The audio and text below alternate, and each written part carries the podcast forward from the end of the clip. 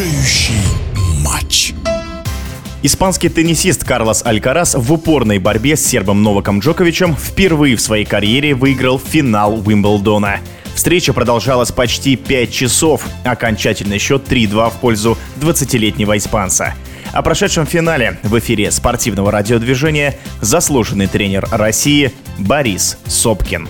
Алькарац плохо вошел в матч. Он был медленный, он плохо принимал решения в первом сете, и поэтому счет полностью отражает соотношение сил именно в этом сете, потому что Алькарац явно был пассивен и не сумел оказать Джоковичу никакого сопротивления. А дальше Алькарац стал играть гораздо более активно, он вошел в игру, начал вести розыгрыши, как говорят теннисисты, играть на первом номере, и Джоковичу сразу стало сложно. Хотя надо сказать, что второй сет был абсолютно равным. Тайбрек по существу решил исход матча. Я прочитал комментарии Дель Поттера, и Дель Поттер еще в середине матча сказал, тот, кто выиграет тайбрек, выиграет матч. Как оказалось, он был прав. Действительно, тайбрек имел очень важное значение. Дальше, после этого тайбрека, Джокович практически не мог оправиться, потерял игру, потерял концентрацию, если так можно сказать. Но в четвертом сете мы увидели по существу другого Джоковича. Он начал лучше двигаться. Он сам показывал все время, что у него ноги плохо двигаются. В завершающей стадии играл в основном руками, не проходил ногами, и поэтому много было ошибок именно в атакующих действиях. В защитных действиях он был хорош, но с Алькарасом этого было мало. Надо было еще и самого атаковать. И вот здесь вот Джокович, конечно, недостаточно хорошей работы ног,